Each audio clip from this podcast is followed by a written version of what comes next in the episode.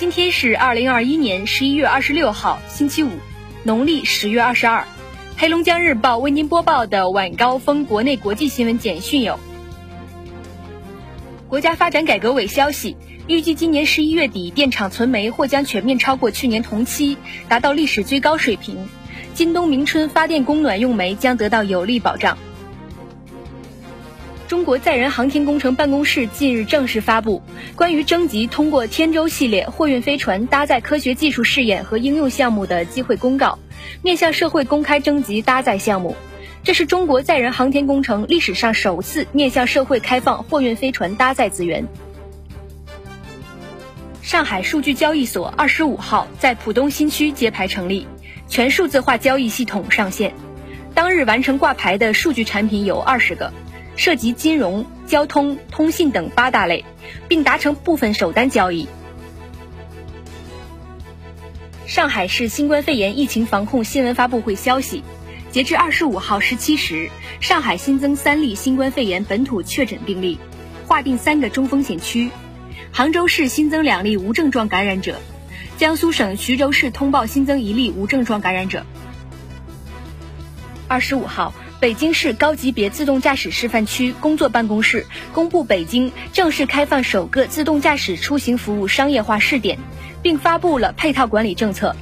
京雄高速六环至市界段高速将设置国内首条智慧高速专用车道，实现无人驾驶公交网联车队的上路运行测试。根据建设规划，京雄高速全线将于明年底通车。二十六号。国家知识产权局关于逍遥镇潼关肉夹馍商标纠纷答记者问。国家知识产权局指出，从法律上，逍遥镇作为普通商标，其注册人并不能据此收取所谓的会费。潼关肉夹馍是作为集体商标注册的地理标志，其注册人无权向潼关特定区域外的商户许可使用该地理标志集体商标并收取加盟费。同时，也无权禁止潼关特定区域内的商家正当使用该地理标志集体商标中的地名。十一月二十三号，吃过学校的营养午餐后，河南新乡封丘县赵岗镇汽城中学三十多名学生出现呕吐、拉肚子现象，学生们纷纷反映，当天吃的饭菜里豆腐有点馊，烩菜有点腥。学校王校长发出长长的一声叹息后，开始掩面痛哭了起来。他哽咽着告诉记者。前段时间，当地教育局通过招标后，送餐公司才变成了现在的这家。也是从十一月十五号，这家送餐公司开始给契城中学配送午餐，没想到这周二就出现了学生上吐下泻的情况。近日有消息称，新东方开始到美国教中文。新东方回应，项目是真实的，该项目是新东方旗下子公司开设的线上课程，主要教授中文，项目很早就有了。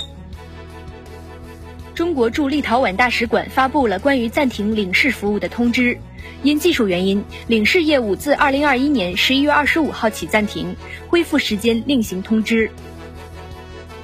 爱因斯坦的相对论手稿，当地时间二十三号在巴黎的一场拍卖会上以一千一百六十万欧元的价格成交，创下历史纪录。这是迄今为止这位天才科学家被拍卖的价值最高的手稿。据悉，买家为长河系资深顾问李嘉诚。李嘉诚基金会表示不评论。南非国家传染病研究所当地时间二十五号发表声明表示，目前已在南非检测到一种新型新冠病毒变种。经过南非国家传染病研究所和私人检测实验室合作进行基因组测序后，目前已在二十二例阳性病例中检测到该变异毒株。对该变种的主要担忧是它具有大量突变。利比亚最高选举委员会否决了已故利比亚前领导人卡扎菲次子赛义夫的总统候选人资格，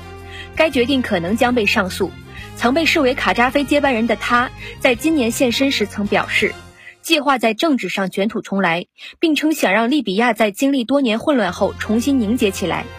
此前，赛义夫已递交文件登记为该国总统选举的候选人。俄罗斯西伯利亚联邦区一座矿井二十五号发生事故，死亡人数目前升至五十二人。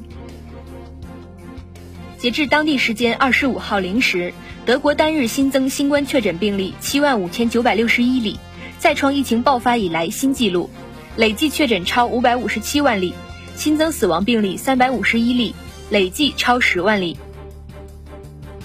据白俄罗斯媒体二十五号报道，目前伊拉克方面接到约一千名在白伊拉克难民愿意返回的请求。同一天，一批难民从白俄罗斯首都明斯克国际机场乘飞机返回伊拉克。近期，数以千计难民试图从白俄罗斯进入波兰、立陶宛等欧盟国家，最终前往西欧，其中多数人来自中东。波兰等国强化边境管控，严防非法入境，导致大量移民滞留边境。波兰等国指责白俄罗斯策划这场危机，以此报复欧盟先前对白俄罗斯施加的制裁。白方表示，制裁使白俄罗斯无法控制移民流入。黑龙江日报为您播报的晚高峰国内国际新闻简讯就是这些，更多新闻内容请关注龙头新闻客户端收听收看。我是实习主播方如慧，制作孟庆轩，编审郝金杰，感谢您的收听。